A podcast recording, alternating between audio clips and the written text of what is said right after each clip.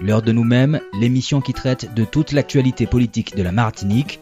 L'heure de nous-mêmes, c'est tous les samedis sur Radio Sud-Est.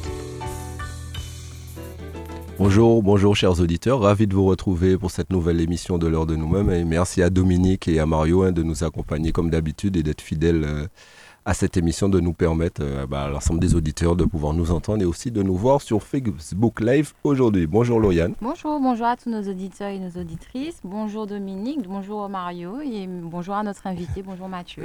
Comme Lauriane l'a dit, notre invité c'est bien sûr Alexandre Ventado, président de la commission de développement économique, tourisme.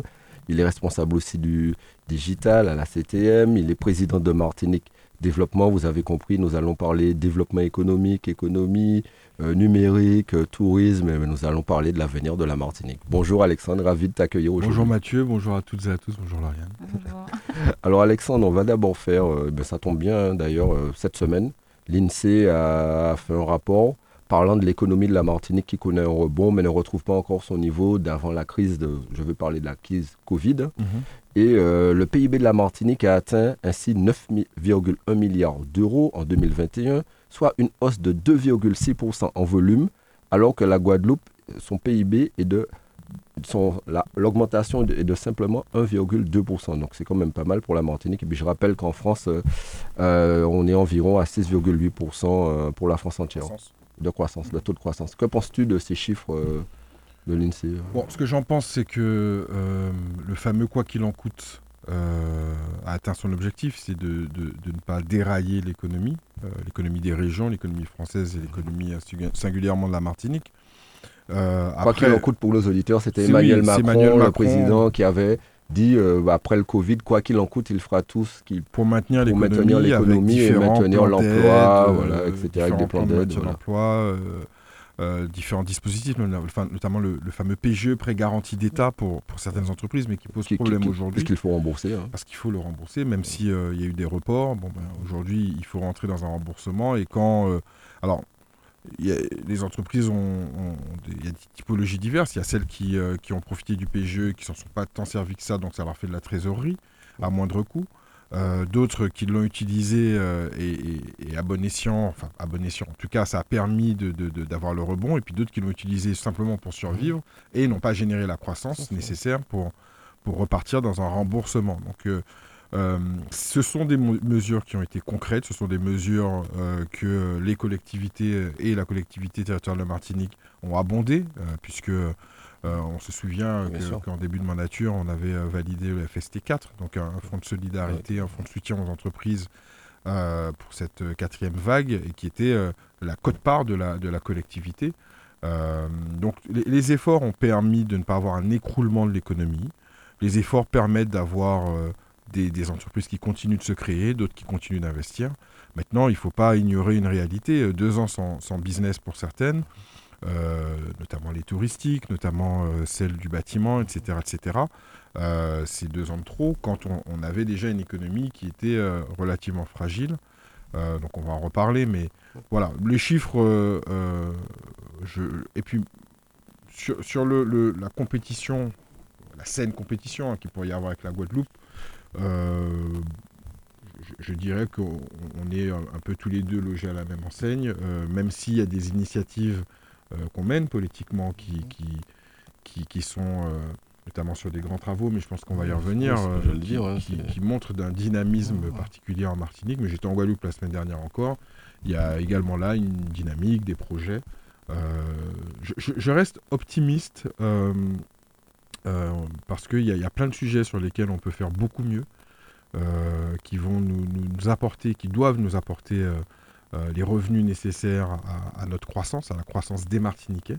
Euh, maintenant, il faut être extrêmement vigilant, il faut s'assurer d'accompagner les entreprises qui sont encore en grande difficulté euh, et de soutenir celles qui, au contraire, sont dans un vrai rebond et, voient, de l'avant. Oui, mais effectivement, hein, tu l'as dit, il y a deux leviers qui ont permis d'obtenir en tout cas ce, PIB.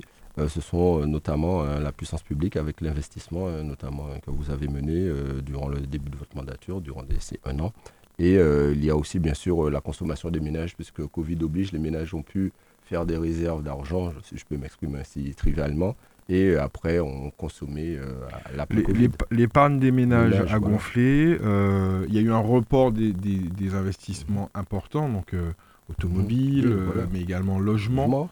mais il n'y a pas eu véritablement d'annulation. donc finalement, l'économie et la dépense a continué de se faire. Il y a eu aussi une thésaurisation, donc l'épargne, mmh. qui laisse augurer un potentiel d'investissement. Donc euh, oui, il y, a ce levier-là, il y a, celui de, l'accompagnement euh, public, de la commande publique, des, grands travaux. Mhm. quand, j'étais jeune et qu'on était en cours d'histoire, on, nous parlait de, la politique de déficit budgétaire. C'est euh, mener des grands travaux pour relancer l'économie avec ce fameux adage quand le bâtiment va, tout va. Et c'est ce que l'équipe dont je fais partie, l'équipe de Serge Chimi, essayons de, de, mettre en place, c'est de faire repartir une commande publique forte à côté de, plein d'autres euh, leviers d'investissement. Mais euh, voilà.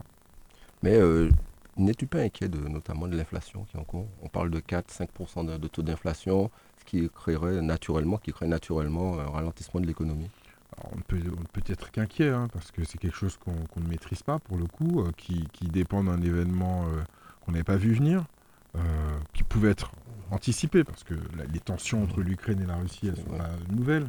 Euh, elles ont d'ailleurs été très très fortes il y, a, quelques années, mais là on est dans, dans un schéma et dans une importance qui est pour le coup euh, nouvelle. Et en fait, on se rend compte à quel point les économies euh, sont interdépendantes.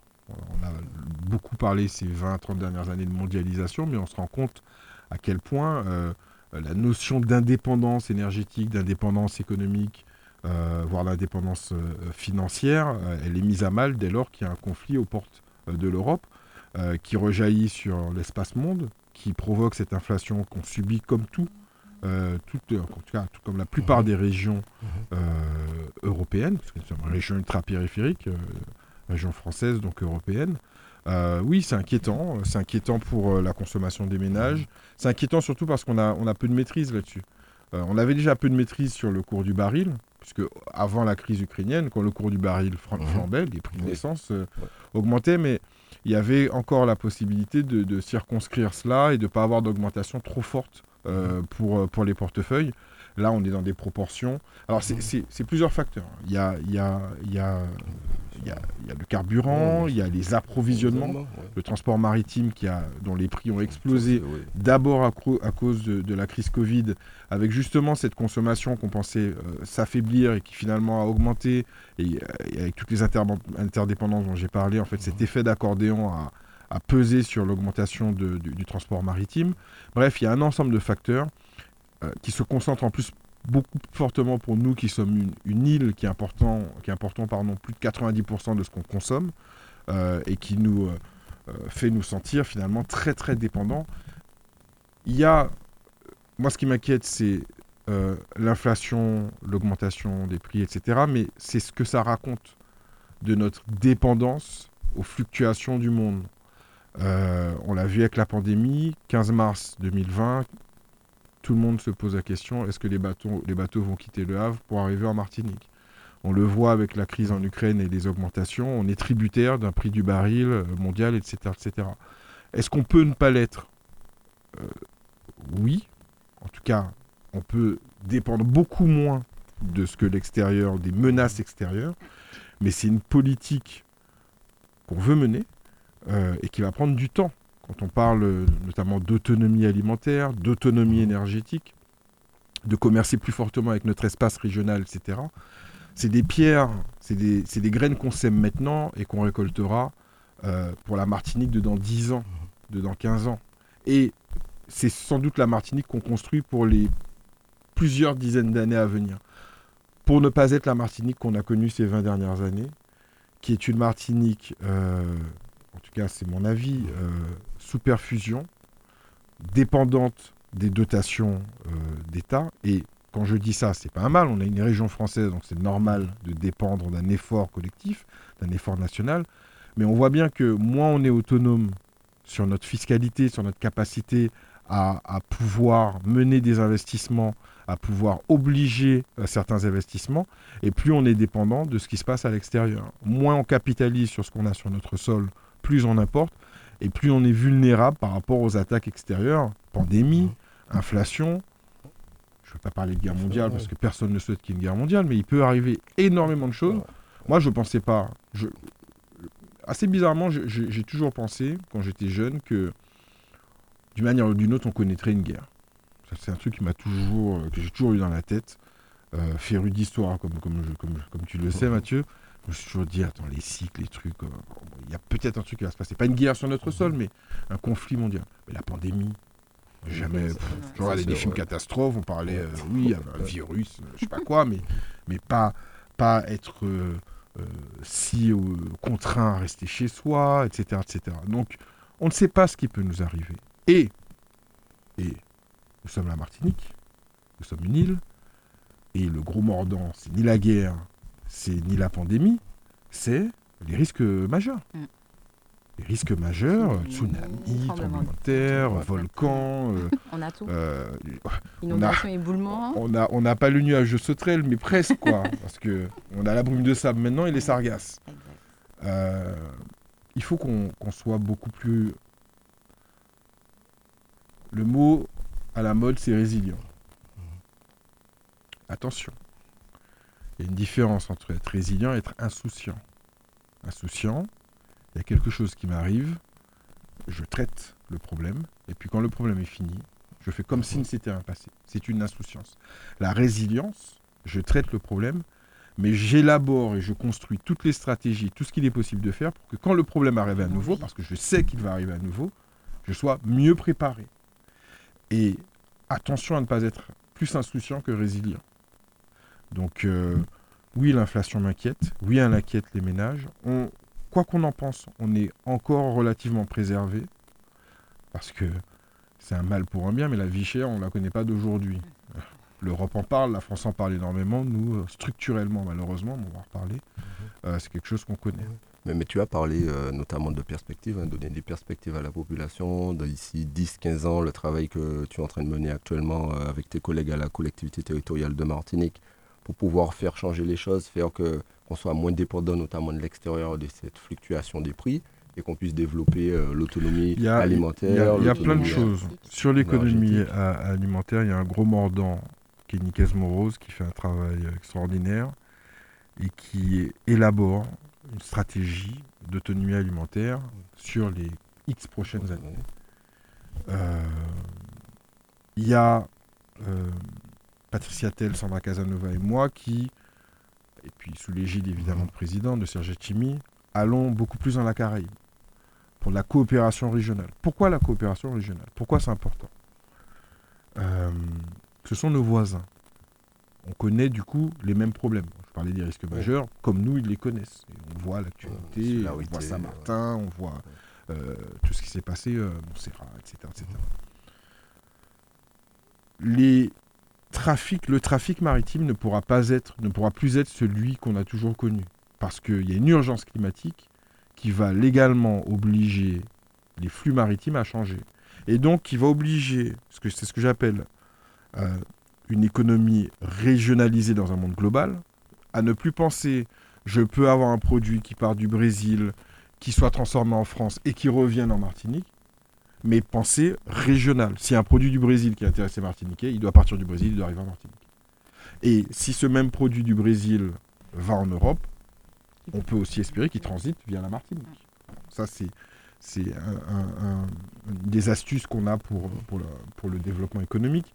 Euh, et puis oui, on en tout cas moi je mène un combat pour l'attractivité. Euh, je, je, sais que c'est pas facile à comprendre pour tout le monde, pas que ce soit compliqué, mhm. Mais que ça demande un, un, état d'esprit. Attractivité, c'est quoi? On est 350 000 sur le territoire, en réalité un peu moins. On verra à la fin de mhm. l'année, euh, janvier, on va lâcher un 348 000, un truc comme ça. C'est pas assez. Pourquoi c'est pas assez? Moins de personnes, c'est euh, moins de consommateurs. C'est un, un, pays vieillissant. C'est un pays vieillissant. C'est un renouvellement qui ne se fait pas. C'est une solidarité qui ne fonctionne plus.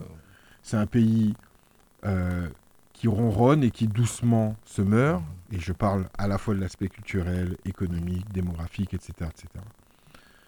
Et puis, nous sommes une terre d'accueil. Historiquement, nous sommes une terre d'accueil Nous sommes une terre qui est en capacité d'accueillir et de faire les gens adhérer à notre culture. Donc on ne doit pas avoir peur d'attirer du monde. Des Martiniquais qui reviennent bien sûr, mais d'autres personnes. Plus on sera euh, sur un territoire on a créé de la richesse, avec des gens qui nous aident à créer de la richesse, plus on moins on dépendra de cette fameuse dotation qui est normale. Nous sommes une région française. Et plus on pourra aller sur nos propres projets d'investissement, sur des projets qui vont enrichir la Martinique. Enrichir la Martinique, pourquoi? Pour avoir des personnes qui vivent plus confortablement, pour avoir un emploi euh, qui repart encore, encore, encore à la hausse, euh, pour avoir des échanges beaucoup plus sains avec euh, la Caraïbe avoisinante, parce que je suis allé à Barbade il n'y a pas si longtemps, ils ne nous ont pas attendus. Je pense que tous les Martiniquais ne se rendent pas à quel, compte à quel point les îles avoisinantes ont atteint des, niveaux en termes de développement économique qui, commencent à être très intéressants. Est-ce que c'est ce modèle-là, je serais tenté de poser une question, euh, est-ce que c'est ce modèle-là que nous voulons comme à Barbade? Parce que quand on regarde, oui, le Barbade a un PIB très important, euh, le pays se développe, etc., mais une très faible répartition des richesses. Quand on regarde d'autres indices tels que l'IDH, etc., l'indice de développement humain, on se rend compte qu'il y a beaucoup de personnes, euh, qui l'illettrisme est très développé, mm-hmm. Euh, et euh, qui a une très grande précarité, une très grande pauvreté. Ce n'est pas ce modèle-là que vous vous menez, en tout cas, la collectivité territoriale de Martinique. On serait il y a 25 ans, je pourrais te dire, ah ben non, non, on veut pas ça, on veut une homogénéité, on veut une classe moyenne, on veut un niveau d'éducation qui soit homogène, on veut blablabla. Mais les chiffres INSEE dont tu parles parlent également d'un taux de pauvreté euh, autour de 30% sur le territoire, d'un taux d'illettrisme qui soit presque mhm. deux fois supérieur à celui mhm. qu'on a en moyenne dans l'Hexagone. Donc c'est-à-dire que dans ce qu'on est aujourd'hui, ça ne fonctionne plus. Ça ne fonctionne plus. On n'a pas, euh, arrêtez-moi si je me trompe, mais j'ai pas l'impression que l'ensemble du territoire vit dans un confort. J'ai plutôt l'impression qu'il y a des gens qui n'en peuvent plus, qui n'arrivent plus à joindre les deux bouts, et que même ceux qui ont un salaire décent, qui ont un temps plein, euh, n'arrivent plus à progresser. On survit, quoi. On va euh, manger, on va boire, on va s'amuser dans une petite proportion. Mais comment on voit devant nous, comment on se projette, comment on crée de la valeur, on crée de la richesse, l'appareil est en panne. Et tu as raison de dire que ce sont des pays euh, dans c'est un peu ce qui qualifie le tiers-monde, mhm. c'est-à-dire une disparité très forte entre les plus riches et les plus pauvres. Euh, mais déjà, ils ont créé une espèce d'équivalent à la sécurité sociale. Donc, si tu veux, ils, arrivent à maintenir la dignité des, plus, des plus faibles.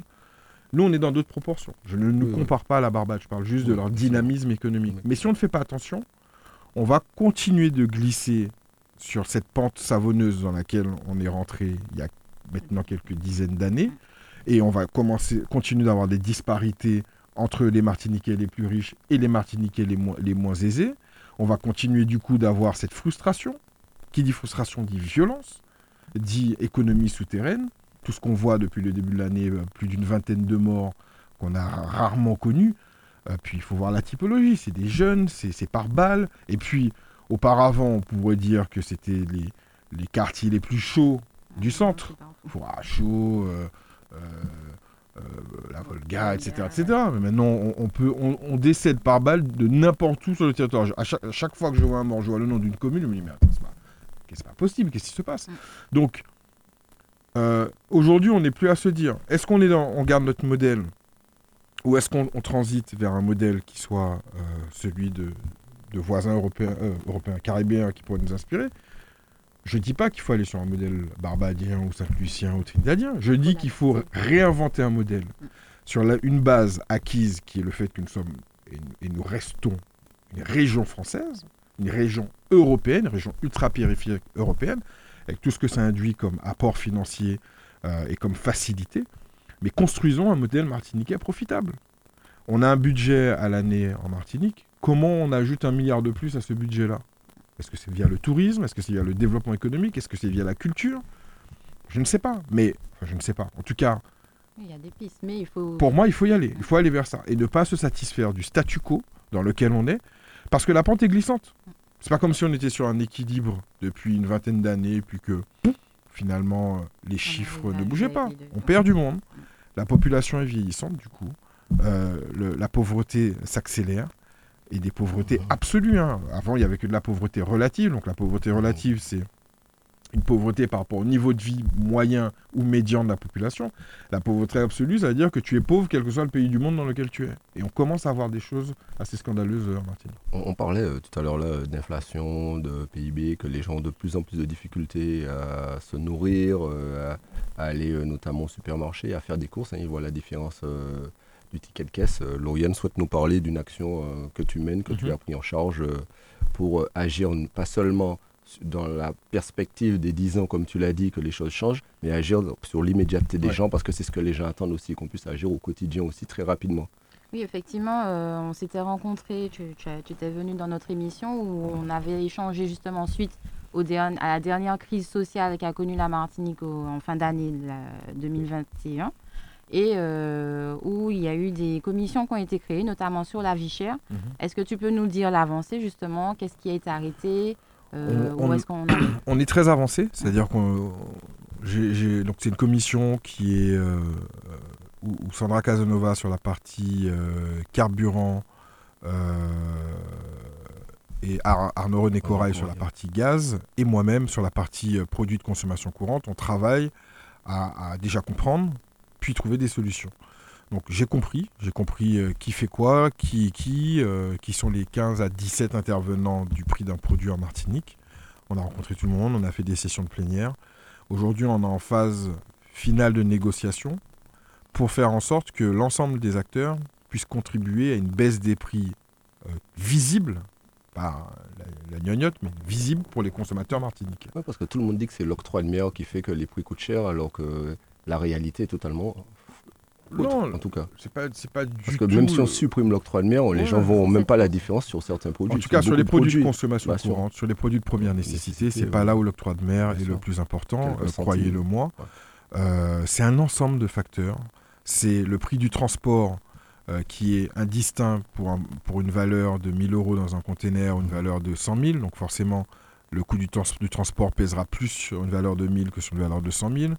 Euh, c'est beaucoup d'acteurs dans la chaîne de valeur, de transitaires, de choses qu'on peut, on n'a pas forcément sur un territoire euh, euh, national. c'est un, ensemble de facteurs, mais l'octroi de mer n'est même pas le facteur le plus important, en tout cas sur les produits dont on parle. Pourtant, pour autant, on a décidé de travailler à faire un effort supplémentaire sur l'octroi de mer sur certains produits. L'État également mène, certains efforts euh, sur les mêmes produits. Euh, CMA-CGM, donc qui est le transporteur principal, pas unique, mais principal, a accordé une, forme de prime sur une durée de 12 mois de 750 euros par container. ça va pas vraiment parler aux gens, mais ça peut être très très important sur certains types de produits qui seraient, transportés.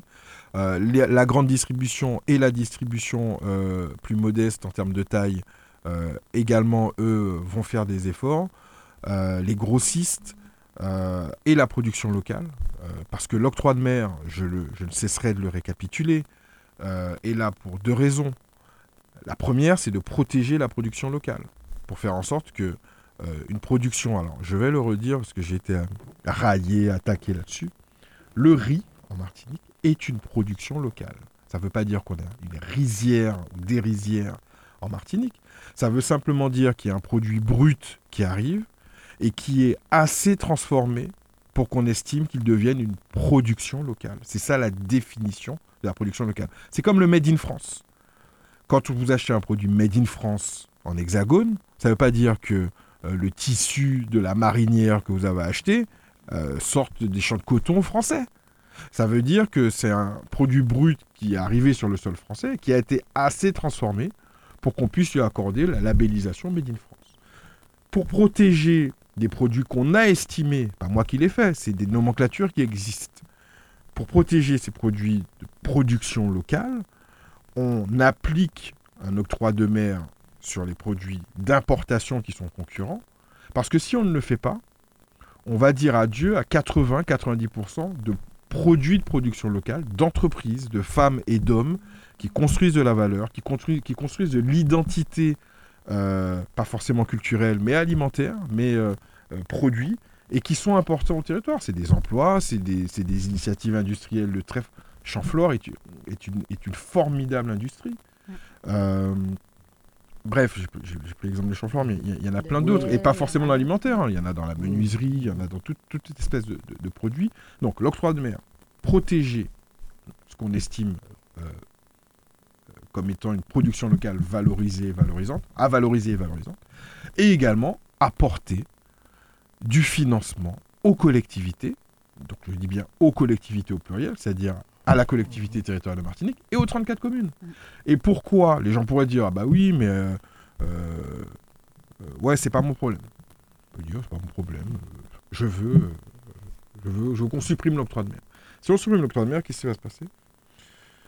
Le budget d'investissement des communes. Le fonctionnement, c'est la vie d'une commune, donc ses administratifs, euh, les salaires, les trucs, etc. Et puis l'investissement, c'est les projets.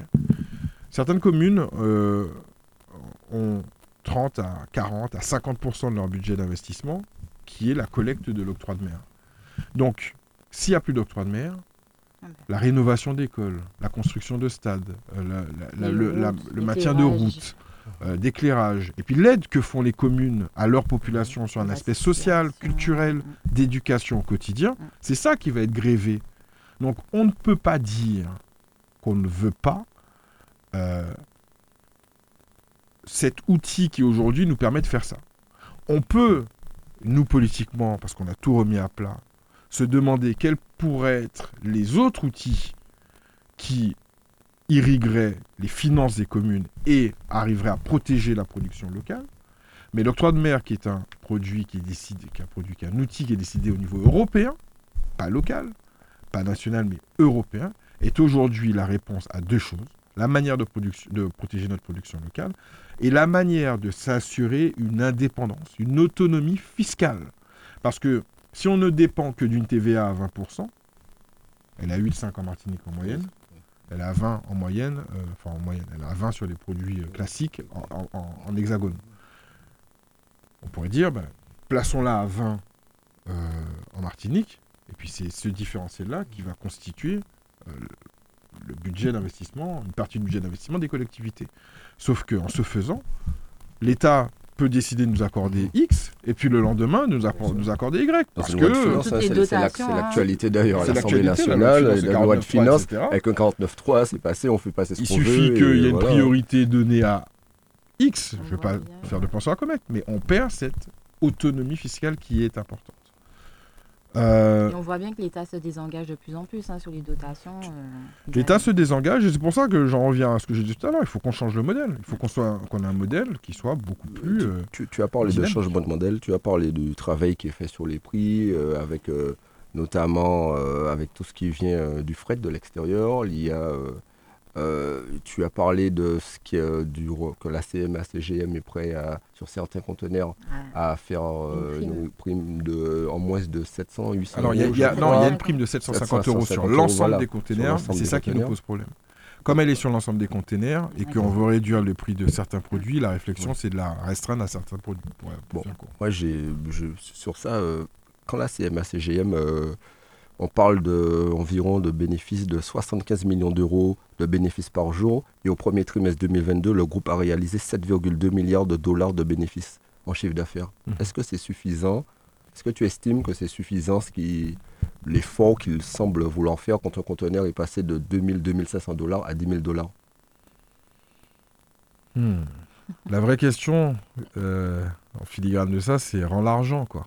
C'est que toutes ces entreprises du CAC 40, des grosses entreprises. Parce que n'ont-ils pas fait ces efforts-là, toutes les entreprises du 440 C'est parce que le gouvernement voulait instituer une super taxe sur les super profits. C'est ça. C'est tout. C'est tout simplement ça. C'est une négociation qui s'est passée entre Emmanuel Macron et des entreprises qui ont, passé avec Total, par qui exemple. ont généré etc., du voilà. surprofit pendant une crise sanitaire. En gros, vous avez généré un revenu qui n'était pas prévu, dans un contexte qui n'est pas normal. euh, D'une certaine façon, rendez l'argent. D'une certaine façon, contribuer à une relance, contribuer à l'investissement des plus petites entreprises, contribuer à une consommation qui ne soit pas trop impactée par, en plus, une inflation, guerre d'Ukraine, etc. Est-ce que c'est suffisant? Euh, Aujourd'hui, cette baisse accordée par CMA, euh, elle est déjà intéressante. Et j'ai envie qu'on construise un modèle qui, dans un premier temps, s'appuie sur cette baisse-là. De voir ce qu'on est capable de faire avec cette baisse-là. Et ensuite, il sera toujours temps, parce que c'est un effort de 12 mois hein, de l'ensemble des acteurs dont j'ai parlé, euh, collectivités y compris, il sera toujours temps de trouver cette fois-ci des, des, solutions structurelles pour qu'on ne revienne pas euh, euh, dans la situation d'avant, puisque comme je l'ai dit en préambule, la vie chère en Martinique, on le connaît, on la connaît depuis trop longtemps. On a même l'impression que c'est comme les embouteillages. C'est la normalité. C'est là, bon, bah, sera toujours là, alors qu'il faut qu'on change les choses. Oui. Quand on parle de vie chère, il y a un rapport euh, qui dit, euh, qui est sorti aussi pour montrer que que tout est cher chez nous. Euh, ben, les, frais des banques, par exemple, beaucoup mm. plus cher que dans l'Hexagone et entre la Guadeloupe et la Martinique. Même si on dit que l'argent coûte plus cher à produire dans les pays dits d'outre-mer, mais on se pose quand même des questions. Alors, je, je vais récapituler les chiffres. La vie est estimée 12% plus chère en Martinique qu'en Hexagone que la moyenne hexagonale. Sur l'alimentaire, on est autour de 38-40%. Euh, sur les services, non Sur les services. Et le différentiel entre Paris et la province est de 8,5%.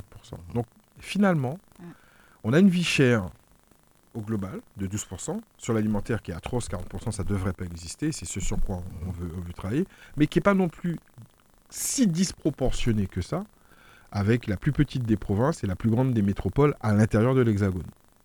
Ce qui est problématique, c'est que on a une population qui est 30% plus pauvre. On a un taux de pauvreté qui, est trop, trop important. Euh, le SMIC est le même qu'en France. Le RSA aussi. Mais un SMIC, les gens parlent du SMIC euh, à 1300, 1400, 1500. Encore faut-il avoir un temps plein. Pas tout le monde qui a un temps plein.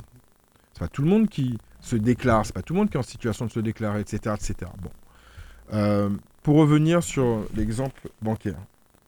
Alors, c'est assez cocasse. On nous dit. Il y, a une épargne des Martiniquais. Il y a des Martiniquais qui vivent confortablement, qui ont travaillé toute leur vie, qui se sont mis dans des situations financières confortables. D'accord? Ces gens-là épargnent. Donc on pourrait se demander, se dire, est-ce qu'on ne peut pas, au niveau local, travailler avec l'épargne des Martiniquais? Créer un fonds, euh, créer quelque chose qui, qui soit une autogestion d'une partie de l'épargne martiniquaise. On nous dit non. L'épargne d'une banque est un, effort collectif et national. Donc l'épargne martiniquaise vient nourrir un fonds qui soit national et collectif. Si ça marche dans un sens, si notre épargne va dans un grand tout, je ne vois pas pourquoi on paierait des taux plus importants en Martinique. Je sais pourquoi. Sur l'assurance, par exemple, il y a plus de vols, euh, il y a plus de situations de catastrophes naturelles. Euh, il y a des économies d'échelle qui font qu'en fait on apporte, on déploie de la technologie et de l'humain qui est disproportionné par rapport à la taille du territoire. Mais il y a un, mot, un très joli mot qui s'appelle la péréquation, qui fait que euh, on soutient le plus petit avec le plus gros. Donc on ne devrait pas, et c'est mon point de vue, mhm. avoir de distorsion d'un coût de l'argent plus cher en Martinique. On l'a toujours connu sur des prêts, euh, quand il y a eu des prêts extrêmement bas, inférieurs à 1% sur l'immobilier euh, au niveau national. On était quand même pas à 2, mais on était, on était tombé à un 50, un 60. Et c'était exceptionnel, on n'avait on avait jamais vu ça. Euh, donc, de mon point de vue, alors je peux pas, on, ne peut pas s'attaquer à tout tout de suite, mais ça, le coût de l'argent, les télécommunications, notamment l'internet fixe, puisque l'internet mobile aujourd'hui c'est plus un sujet, et quelques, quelques autres sujets me semblent des sujets à prendre à bras le corps.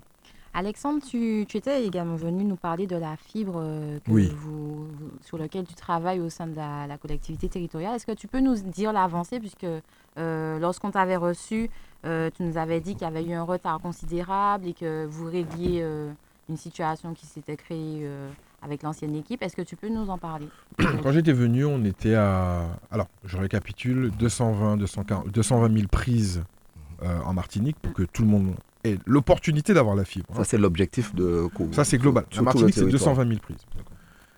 Sur les 220 000, il y a 120 000 prises qui sont prises en, qui sont, qui sont adressées en privé par Orange. Donc c'est Shellshare et Fort-de-France. Et là, il y a une progression qui est intéressante. Ils sont à plus de 80%. Donc Shellshare est totalement fibré. Et Fort-de-France est en passe de lettres ou le sera dans les mois, euh, années euh, à venir. Et sur la partie publique, donc les 100 000 prises qui étaient euh, le travail de la collectivité quand on est arrivé sur les 100 000 avec 600 de produites. Et je m'étais engagé, on a fait tellement de choses, tellement d'efforts, tellement de, Bref, on a remis les choses en place pour qu'on soit à nouveau sur un ballon qui, soit, euh, qui permette d'arriver à la fin de l'année à 20 000 prises. Dans la fin du dernier contrat, sachant que le, prochain contrat, puisqu'on a échoué, donc il y a un contrat qui repart sur 4 ans, euh, vient d'être euh, validé et en train d'être. on va annoncer bientôt celui qui l'a remporté sur les 4 prochaines années. Mais mon objectif, c'était de, de passer de 600 à 20 000 en un an et demi, en fait, finalement, de mon nature. La bonne nouvelle, c'est que on n'est pas encore à 20 000, on est en novembre là. Euh, il nous reste encore deux mois. Euh, on est à plus de 10 000. Euh, je pense qu'on peut atteindre les 20 000. Allez, entre 17 et 20 000 pour la fin de l'année. Donc on est, on a, ça a pris du temps. C'est pas un truc facile. C'est pas en claquant des doigts. Mais là, depuis 3-4 mois, on a réussi à nouveau à avoir un, flot euh, qui nous permettent euh, de penser qu'on va atteindre l'objectif ou en être pas très loin, mais je communiquerai euh, en toute transparence, comme j'essaie de le faire à chaque fois, auprès de la population. Et je tiens juste à rappeler aux gens qui ne le savent pas, mais la plupart le savent. La fibre, c'est pas de la magie. C'est des gens, des femmes et des hommes qui sont sur la route. Vous voyez des, des, camionnettes, vous voyez toutes sortes d'engins passer avec des gens qui creusent des tranchées, qui posent des armoires près de chez vous, qui vous demandent peut-être de passer par votre terrain pour poser un poteau, etc. etc. Bref, c'est un travail de terrain, c'est des travaux publics. Euh, et finalement, c'est d'ailleurs plus des travaux publics que du numérique, plutôt les deux conjoints. Mais voilà, c'est vraiment un travail, euh, travail de terrain. Quoi. En tout cas, ici à Radio Sud-Est, on attend fortement la fibre parce qu'on a de vrais soucis. D'ailleurs, euh, même en ce moment direct, on a de vrais soucis d'Internet. juste là-dessus, en attendant d'avoir la fibre, il y a des nouvelles solutions qui, qui se déplacent qui se, qui se mettent en place. Il y a évidemment les solutions 4G, mais bon, on sait, on multiplie 2, 3, 4 box 4G, mais ça coûte cher et puis euh, on n'atteint même pas forcément le bon débit. on a tout essayé Il y a Starlink qui vient de lancer une offre, donc c'est du satellitaire, donc c'est cher, hein. c'est une, box qui coûte 400 euros et ensuite un abonnement de 60 euros, par mois. Par mois. Mais, 80 euros par mois d'ailleurs. Mais euh, les résultats sont au rendez-vous, en tout cas pour ceux qui l'ont testé pour l'instant. Et, et, on regarde de très près le satellitaire. On a un des concurrents qui, qui rentre en discussion avec la Martinique. Et le satellitaire, tout simplement, donc la fibre, euh, c'est du réseau, quoi. Donc c'est des câbles qui sont tirés chez vous, euh, qui font la taille d'un cheveu. Le satellitaire, c'est des paraboles qui, euh, en fait, il, y a un ensemble de satellites qui ont été lancés dans, l'espace. Et c'est des paraboles qui sont posées sur notre territoire. Donc là, quand vous achetez le boîtier Starlink, c'est un petit un boîtier qui va réceptionner un signal qui vient directement du satellite. Donc c'est ces solutions intermédiaires dont on va faire la promotion également, parce que je vais être euh, très. Euh, euh, il y aura quand même des zones blanches. Hein il y aura quand même des zones blanches en Non, c'est pas qu'il y aura quand même des zones blanches. Enfin, l'idée, c'est qu'il n'y en ait plus. Mais ce ne sera pas tout de suite. Le déploiement, donc les 80 000 lignes qui nous manquent et qu'on va démarrer à partir du nouveau contrat, on l'étale sur 4 ans. Donc ça veut dire que les, derniers seront dans 2, 3, 4, 5 ans. Et en attendant, on va faire la promotion de, solutions intermédiaires. Donc j'ai parlé de Starlink, mais il y en a, il y en a d'autres. Hein. Il y a un acteur, un, jeune, euh, monsieur Steve Bercy, qui a une entreprise qui s'appelle AirZoom et qui apporte du, euh, de la connectivité là où il n'y en a pas. Il dit, euh, amenez-moi sur la montagne Pelée, je vous apporte du réseau là-bas. Donc ça fait partie des solutions intermédiaires qui, je pense, il faut beaucoup plus promotionner, d'autant qu'il y a des acteurs locaux qui font des choses très bien. Est-ce que la collectivité territoriale s'occupe du déploiement de la fibre sur l'ensemble des 34 communes de Martinique? Euh, où il y a, sauf, la, zone privée, sauf la zone Fort-de-France chez le Cher. il y a ce qu'on appelle également des zones grises, donc c'est des zones où euh, finalement c'est aussi l'opérateur privé qui agit. Voilà ce que je voulais. Donc on, on, agit sur une trentaine de, de, de communes. C'est ce que je voulais expliquer aux auditeurs parce que des fois ils pensent que sur l'ensemble du territoire, c'est. C'est pas, c'est pas que nous. Voilà, qu'il y a des fois les opérateurs privés sont en charge le déploiement de la fibre sur certains secteurs, notamment même Fort-de-France. Mais justement, euh, je dis à, à l'attention des usagers qui m'écoutent, le rôle de la CTM, c'est d'amener la possibilité d'avoir la fibre. Donc vous allez avoir une armoire dans votre quartier, d'où on peut tirer le, câble qui va arriver dans votre domicile. Mais la relation, nous, une fois que l'armoire est posée et que c'est accessible, le job de la CTM est fait. Le reste, c'est vous allez passer par un opérateur, Orange, Canal, euh, SFR, etc., etc. Et c'est lui qui va tirer le câble et le mettre chez vous. C'est lui que vous allez payer finalement. Tout à fait. Ce qui, ce qui cause des fois des soucis à certaines Ce qui personnes. peut, et po- ce qui peut poser des soucis. Si, à certaines personnes. Euh, je, je souhaite qu'on puisse parler d'autre chose, parce que c'est vrai qu'on parle du déploiement de la fibre, euh, euh, du, du digital qui se développe de plus en plus. Mais malgré cela, il y a des personnes qui restent à la traîne de tout ça. Et moi, je serais tenté de te dire comment lutter contre l'électronisme. L'électronisme, tu vas expliquer à nos auditeurs ce Oui, que c'est euh, l'électronisme d'ailleurs. On parle d'illettrisme. Donc Ouais. c'est- avoir de- des, difficultés à, à lire, voire être dans l'incapacité de lire. L'électronisme, c'est avoir des difficultés avec l'outil digital, euh, voire l'incapacité à l'utiliser. Soit je n'arrive pas à maîtriser un téléphone portable parce que j'en ai peur ou j'ai un handicap qui m'empêche de le faire, peu importe la raison. Ou soit j'ai un téléphone portable, tout neuf, euh, iPhone, je sais pas, on est à 14, 15, 14, 14. VHS, Euh, euh, L'Oriente a iPhone- dit ça très iPhone vite, mais bon, voilà. euh, 512 gigas, 1500 euros. J'ai vu des gens comme ça, ils ont un iPhone, bon. À chaque iPhone sorti. euh, Oui, ils, ont, ils achètent, mais ils savent pas télécharger une application. Ils savent pas, euh, Nous avons une population vieillissante aussi. hein, qui- Ils savent- on, en parle au ils savent pas euh, aller sur le site de la CGSS. Euh, certains jeunes, ils passent leur journée sur Snapchat, sur TikTok, sur qui ça, ça et ça, mais ils savent. Je leur demande de m'envoyer un CV en ligne, ben, ils savent pas euh, créer un CV, le numériser euh, et m'adresser un email propre, sans faute d'orthographe. Donc l'électronisme, en fait, c'est ce qu'on appelle, d'aucuns appellent la fracture numérique, c'est le fait de ne pas savoir utiliser l'outil digital à des fins administratives ou, ou personnelles ou ludiques, etc., etc., ou professionnelles. professionnel. Euh, du coup, on est en Martinique. Alors, on a lancé une étude au sein de la collectivité pour estimer combien de Martiniquais sont dans ce cas-là et qui sont ces Martiniquais. Parce que tu me parles de seniors. Oui, évidemment, les seniors sont les plus touchés pour une simple et bonne raison. C'est pas qu'ils sont plus bêtes euh, que les plus jeunes. C'est simplement qu'ils sont pas nés avec le digital. Déjà que nous, on n'est pas nés avec le digital. On l'a vu arriver, on aura 16, 16 ans euh, quand on était en première. Et les premiers téléphones, euh, d'abord, c'était pas encore le digital, c'était c'était la téléphonie mobile. Donc, quand on n'est pas né avec quelque chose, on raisonne forcément moins bien que quelqu'un qui est né avec. Mais pour autant, j'ai de bonnes surprises. J'étais à la réunion citoyenne qu'on mène dans le cadre du congrès à Shellshare hier soir. Et en fait, c'est des réunions où c'est la démocratie participative avec l'outil digital. Et on demande aux gens à un moment de scanner un QR code ou de rentrer. Non, non, il n'y a, eu aucune fonction, quoi. Il y a deux, trois personnes qu'on est venu aider vite fait, mais j'étais épaté de voir que dans une audience euh, relativement âgée, il y a de l'espoir. Maintenant, les chiffres sont plus élevés. Encore une fois, au niveau hexagonal, je pense qu'on est à 25-30% des Martiniquais qui sont en situation d'incompréhension du digital. Alors, comment on les aide? Il y a beaucoup d'initiatives.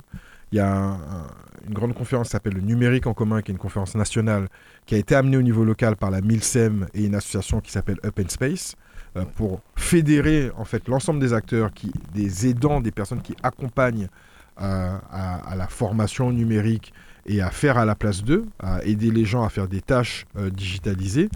Euh, donc il y a un écosystème, il y a une gouvernance qui est en train d'être mise en place. Donc c'est ça que la CTM accompagne, c'est ça que j'accompagne avec les services de la division numérique. C'est fédérer euh, l'ensemble des acteurs, mettre en place des programmes, aller chercher les sous au niveau national et européen pour mener une grande politique d'inclusion numérique et faire en sorte que tous les Martiniquais puissent accéder au numérique, soit on leur apprend à le faire, à utiliser un téléphone portable, à aller sur le site de- du Pôle emploi, peu importe, soit on fait à leur place.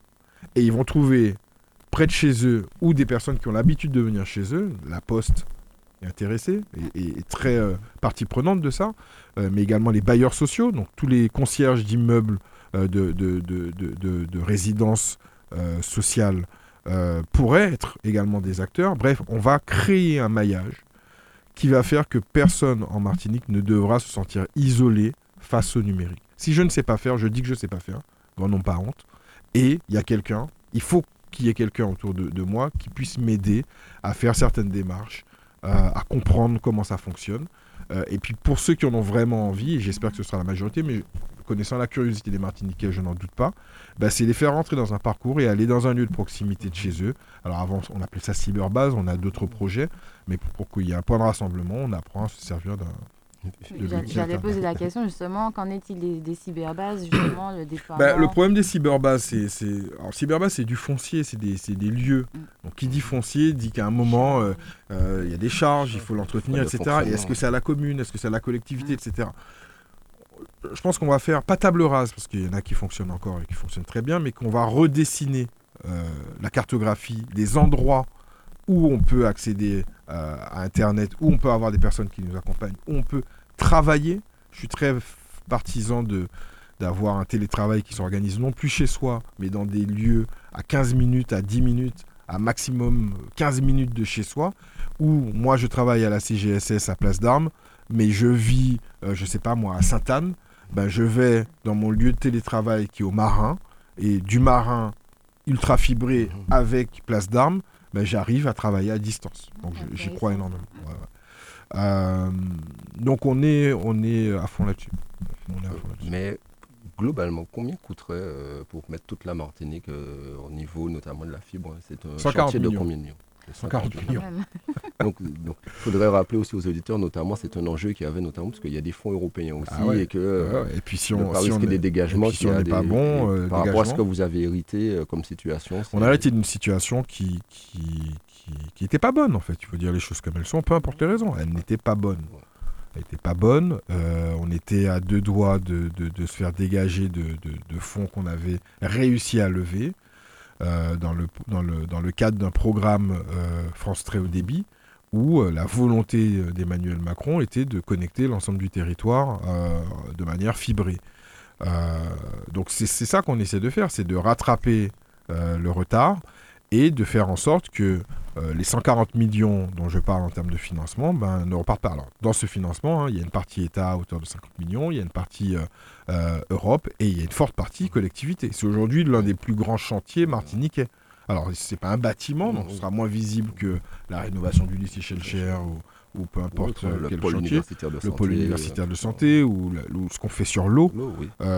mais ça reste un chantier qui se compte en plusieurs dizaines de millions, qui est un chantier qui est aussi beaucoup un chantier collectivité territoriale.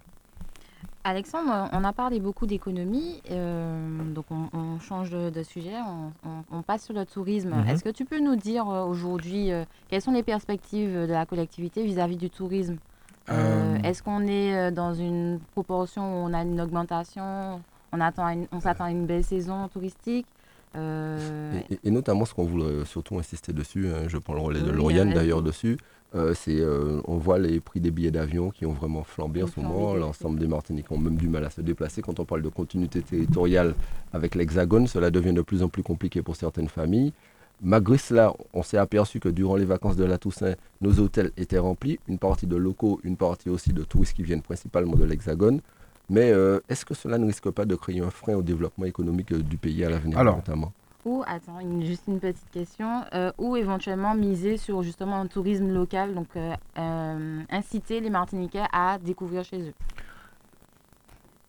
Premier chiffre intéressant, le tourisme, c'est 9% de, notre PIB. 9% de la richesse produite en Martinique l'est par le tourisme. Très important. C'est faible. Dans, chez nos voisins caribéens, c'est plutôt en moyenne 20%. Chez nos amis corses, c'est plus de 40%. Alors, des avantages et des inconvénients. Du coup, si le tourisme tombe et que ça pèse pour 40% de ton, ah ton revenu, ben, tu as 40% qui s'en vont. Bon, c'est un débat. Ensuite, de dire qu'on a eu une bonne saison. On sort d'une bonne saison.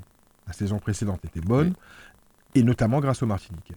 Parce que le programme que Bénédicte Di Geronimo a mis en place, donc la, présidente du CNT, euh, qui est une élue et qui est aussi en charge des fonds européens à l'exécutif, euh, a fonctionné et on a eu, de, de manière chiffrée, et puis les, remontées des acteurs, on a eu une belle saison parce que les Martiniquais ont permis, dans une saison qui est censée être faible, de juin à, septembre, ont permis de remplir les hôtels, de faire des activités, etc. etc. Là, le, la saison est plutôt encourageante, et notamment parce qu'on a réussi à faire repartir le tourisme de, croisière dans des conditions sanitaires qui sont optimales, euh, et c'était le souhait de, de, Bénédicte. Euh, donc, on va dire qu'il y a des voyants, des voyants plutôt au vert. Maintenant, euh, il y a plusieurs choses. Un, il y a une concurrence qui fait rage. Le, notre, client principal, c'est le, français hexagonal. quoi. C'est euh, plus de 80% de notre flux touristique, qui aujourd'hui va de plus en plus en République dominicaine ou à Sainte-Lucie. D'accord? Donc ce sont des concurrents. La Guadeloupe était un concurrent, mais j'ai envie de dire que c'est plutôt une alternance. Je vais en Guadeloupe, je vais en Martinique, j'ai des attaches plutôt en Guadeloupe qu'en Martinique. j'ai pas envie de le considérer comme un concurrent parce qu'en plus, il y a plein de choses qu'on pourrait faire ensemble touristiquement. Mais il y a la concurrence caribéenne. Ensuite, il y a ce dont tu parles, Mathieu, euh, l'augmentation du prix du billet. Euh, parce que on a eu une bonne saison, on sort d'une bonne saison, mais c'est aussi parce que les acteurs ont joué le jeu en termes de tarifs. Ils ont baissé leurs tarifs et qu'en plus les conditions aériennes étaient plutôt favorables. On venait en Martinique pour 400 euros.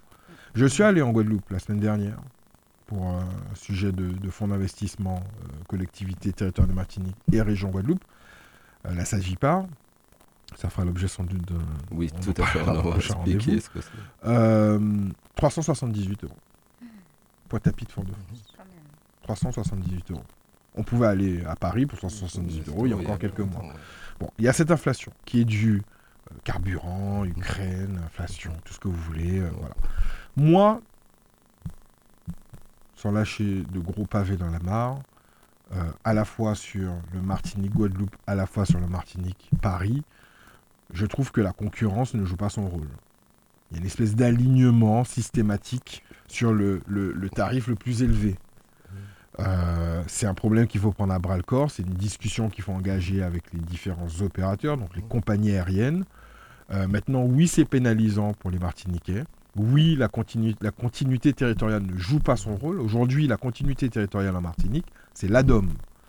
Euh, notamment. C'est permettre à des jeunes de partir à minima une fois par formation. an. Il apporte pour les, pour les familles aussi tous les deux ans, mais quand on vous donne 200 euros sur un billet qui fait 1600 euros, c'est un petit peu... C'est ça, euh, c'est 7 millions de dotations par an. La continuité territoriale en Corse, c'est plus de 130 millions par an pour les, la circulation des biens et des personnes. Donc quand on parlait tout à l'heure du, transport maritime, la continuité territoriale, elle aide aussi à ça, à, faire en sorte que justement la péréquation fonctionne et que le plus petit dénominateur commun de la République française puisse être dans une situation euh, identique à celle du, plus grand dénominateur commun.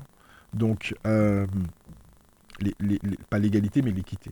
L'équité, c'est surdoter celui qui part de plus bas. Euh, il y a un chantier qui s'ouvre là-dessus. Bah, sur le billet d'avion, c'est un peu comme sur le prix de l'essence. On, essaye d'influer mais euh, c'est compliqué parce que c'est mondial et que la matière première dans le cas de l'essence, on ne la maîtrise pas. Et euh, euh, ben, dans le cas de l'aviation non plus, puisque c'est la matière première qui, qui, opère les flux. Mais on arrive à des niveaux bien trop élevés. c'est des discussions qu'on commence à engager. J'ai parlé de la, de la Guadeloupe. les gens qui font un Martinique-Guyane, ah oui, là c'est vraiment. c'est vrai que c'est. 1500 euros. 1500 euros Oui, oui, non, c'est sûr que. Oui, c'est clair. 600 euros, 600 euros, c'était avant, quand il y avait un petit peu de concurrence entre. Il y avait deux compagnies. Maintenant, il y a malheureusement une seule compagnie, donc ça devient beaucoup plus compliqué. Quand on parle de compagnie et de Guyane, et me parlons un peu de l'actualité internationale, Luis Inácio Lula a été réélu pour la troisième fois président de Brésil et en tout cas il a battu le président sortant Jair Bolsonaro les esprits euh, contestataires, il y en a plein. Ils disent oui, mais Lula, accusation de fraude, de corruption, de ceci, de cela. Écoute, euh, je me dis que s'il est là, c'est qu'il a satisfait aux obligations de justice du territoire dont il est issu. Moi, je me souviens surtout que quand Lula est arrivé, il a amené une notion de classe moyenne dans un pays qui n'en avait pas. Effectivement, c'est surtout une mobilisation populaire. C'est 200 millions de personnes. C'est d'ailleurs c'est un pays qui est extrêmement inspirant pour nous Martiniquais, parce que c'est ce que la Martinique serait si elle était un, énorme pays. Euh, il y a une façon, il y a plein de choses qui, nous ressemblent. Euh, Lula, il a amené euh, un revenu minimum, il a amené une, dignité dans des endroits où la pauvreté était d'un niveau atroce. et je me souviens surtout que le Brésil, avant, là où le Brésil pour moi a trébuché, c'est dans la gestion de la Coupe du Monde et des Jeux Olympiques. Parce que le Brésil était juste derrière la France au rang des puissances mondiales et aurait pu doubler la France, à mon avis, hein, s'il y avait une meilleure gestion ou si tout simplement ils avaient dit non à ces deux grands événements. Bon, ça c'est c'est un peu ma, réflexion personnelle. Mais moi, je suis très content que mhm. euh, finalement quelqu'un, un homme de gauche, un homme de progrès, un homme modéré, parce qu'on peut être de droite, euh, de progrès ou social ou modéré, soit à nouveau euh, à la tête d'un pays parce que Bolsonaro, c'était c'était l'obscurantisme, c'était très difficile pour une partie des, des, Brésiliens. Notamment les Noirs. Les Noirs, euh, les, les, homosexuels, les, plus démunis. Euh, c'était une violence. Et, et, dans tout pays où la violence, où l'extrémisme a pris le pas sur la démocratie et l'esprit de progrès, je serai toujours pour celui qui viendra mettre un coup d'arrêt à tout ça. En tout cas, c'est sur ces mots hein, que nous allons euh, conclure cette émission. Hein. Nous allons remercier l'ensemble de nos auditeurs. Nous leur donnons rendez-vous la semaine prochaine, hein, en tout cas à la même heure. Sans Dominique, qui fêtera juste avant son anniversaire, vraisemblablement, ça sera un long week-end prolongé, puisqu'il y aura le 11 novembre pour certaines personnes. En tout cas, merci Dominique aujourd'hui de nous avoir permis à l'ensemble de nos auditeurs de nous écouter aujourd'hui. Merci Alexandre d'avoir pris le temps de venir nous, de nous expliquer euh, le développement du numérique parce que tout le monde en parle au quotidien. Dès qu'Internet ne fonctionne pas, maintenant c'est devenu euh, très compliqué pour les gens. Je le connais très bien dans certains quartiers où les gens sont depuis un mois sans Internet. Ils m'interpellent tous les jours parce que d'ailleurs un véhicule a arraché une borne. Hein. Donc euh, ce qui fait que ça cause de vrais soucis. Merci Lauriane. Non, avec plaisir. En tout cas, moi je retiens que effectivement on a, on a eu DJ Laguerre qui nous parlait qu'il fallait qu'on fasse une émission spéciale octroi de mer. Et ce mhm. serait intéressant que, que, tu y participes. Avec plaisir. Pour qu'on puisse faire une vraie émission pour que les auditeurs euh, comprennent voilà, à quoi ça sert. Et combien ça pèse Donner des exemples concrets. concrets. Ouais, parce que les gens parlent au quotidien. C'est, euh, on prend un paquet de pâtes, on dit voilà, l'octroi de mer, c'est 0, truc. Est-ce que c'est ça qui change la donne? Non. Mais bon, bref. En tout cas, merci, à toute l'équipe de Radio Sud-Est. Nous vous souhaitons un bon week-end. Soyez prudents parce que nous sommes comme un vigilance jeune pour forte pluie et vent. Donc euh, faites attention si vous traversez des guets et là où vous allez quand même. Donc merci, et bon week-end à tout le monde. Merci beaucoup. Retrouvez tous les samedis l'heure de nous-mêmes. L'heure de nous-mêmes, l'émission qui traite de toute l'actualité politique de la Martinique. L'heure de nous-mêmes, c'est tous les samedis sur Radio Sud-Est. Le son des Antilles. Radio Sud-Est.